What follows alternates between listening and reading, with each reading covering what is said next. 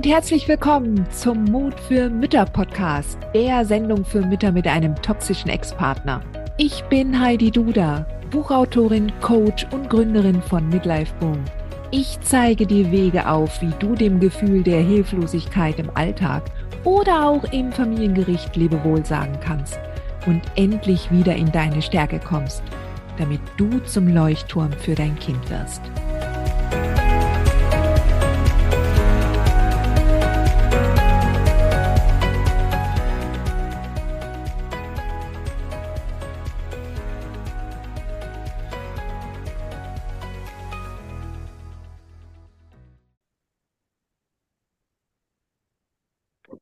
Eine weitere Frage, die mich erreicht hat, betrifft den Opa väterlicherseits von einer Mama.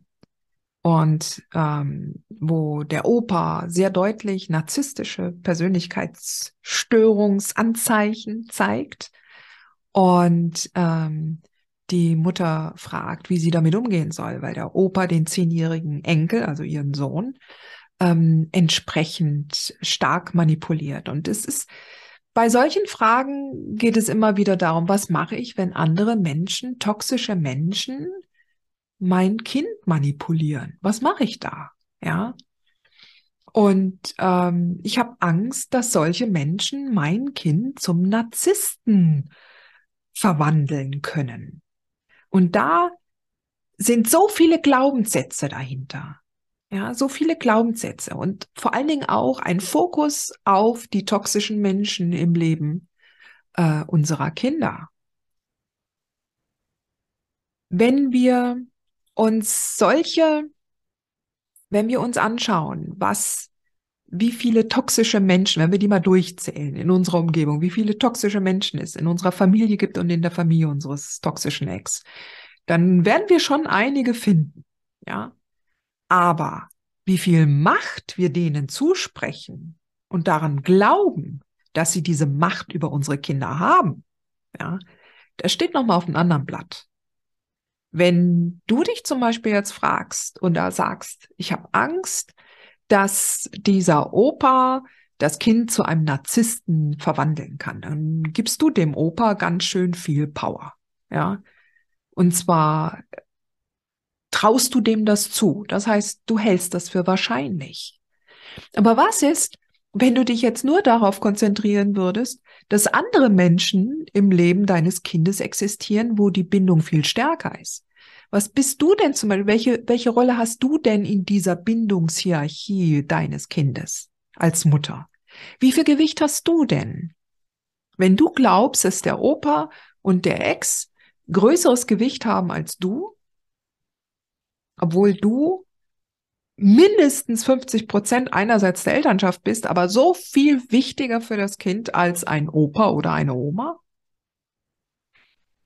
Wenn du dir dazu dann noch überlegst, welche anderen Menschen es im Leben deines Kindes gibt, die positiv auf das Kind wirken, wenn du siehst, okay, ich habe gar nicht so viele positiv denkende Menschen in meinem Leben, wie kannst du die finden? Wenn du dir diese Frage stellst, welche anderen Menschen kann ich noch in unser Leben holen, die einen positiven ähm, Eindruck auf, dem, auf das Kind, die einen positiven Einfluss auf das Kind nehmen könnten. Wie kann ich die Verbindung dazu herstellen? Ja, vielleicht über einen Verein, vielleicht über Familien, mit denen man oft zusammen ist, über die Freundschaften des Kindes und deren Eltern zum Beispiel, über eigene Geschwister, ja, die man hat, Opa, äh, Onkel und, und Tante des Kindes.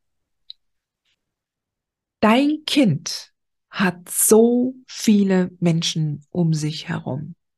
Konzentriere dich auf die und stelle dann die Möglichkeiten her, die zeitlichen Möglichkeiten, damit dein Kind auch mit anderen Menschen ähm, zu tun hat, damit es andere Menschen und ihre Denkweisen kennenlernt.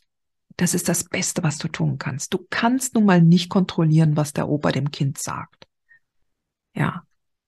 Und du würdest dem Kind sehr wahrscheinlich auch keinen Gefallen tun, wenn es nämlich auch eine Bindung zu dem Opa hat, wenn du dann untersagen würdest, dass das Kind den Opa trifft. Das haut auch nicht hin. Ja, du kannst nur an den Sachen arbeiten, die du selbst beeinflussen kannst. Und das ist die Bindung zwischen dir und deinem Kind und die Bindung deines Kindes zu anderen Menschen, mit denen du dein Kind zusammenbringen könntest, indem du zum Beispiel abends zum Essen einlädst oder zum Kaffee oder zum Eisessen oder für gemeinsame Unternehmungen mit Menschen, die ähm, nicht toxisch sind. Ja. Und weißt du, du hast so viel nicht unter Kontrolle. Schau mal dir nur die Schulen an. Ja. Wie willst du es zum Beispiel verhindern, dass irgendein toxischer Lehrer dein Kind nachhaltig traumatisiert, indem es das Kind vor der Klasse blamiert? Das wirst du nicht verhindern können. Ja, auch diese Menschen haben Einfluss. Und auch nicht gerade wenig. Aber wenn du zum Beispiel daran arbeitest, dass du ständig oder stets in der Zuversicht bleibst, dass dein Kind mit solchen negativen Erfahrungen zurechtkommen wird, dann kannst du daran weiterkommen. Dann kannst du daran weiterarbeiten. Du kannst zum Beispiel deinem Kind auch mehr und mehr zeigen, wie es lernt, mit solchen Menschen umzugehen. Setzt natürlich voraus, dass du es auch selbst schon weißt. Und wenn dann diese Gedankenschleife, wenn du das dann weiterdenkst und du stellst fest, oh, ich weiß selber nicht, wie ich mit solchen toxischen Menschen umgehen soll, dann wird daraus ein Show und dann kommt, kannst du ins Handeln kommen. Ja. Und auch hier kann ich dir weiterhelfen. Komm in den Club der mutigen Mütter.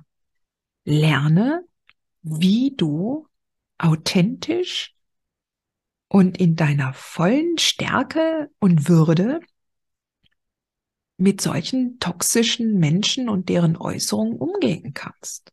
Wie du lernst, es von dir abperlen zu lassen. Und du somit deinem Kind gar nicht mal durch Worte, aber durch dein Handeln und deine Auftritte, die dein Kind auch mitbekommen wird im Beisein von anderen Menschen, es wird dadurch lernen, ähm, wie du dich gibst. Und damit gibst du deinem Kind das Beste mit. Ja? Indem es selber sieht, wie du mit solchen toxischen Äußerungen umgehst, wenn es mal dabei ist. Okay? Ich hoffe, meine Antwort hat dir weitergeholfen.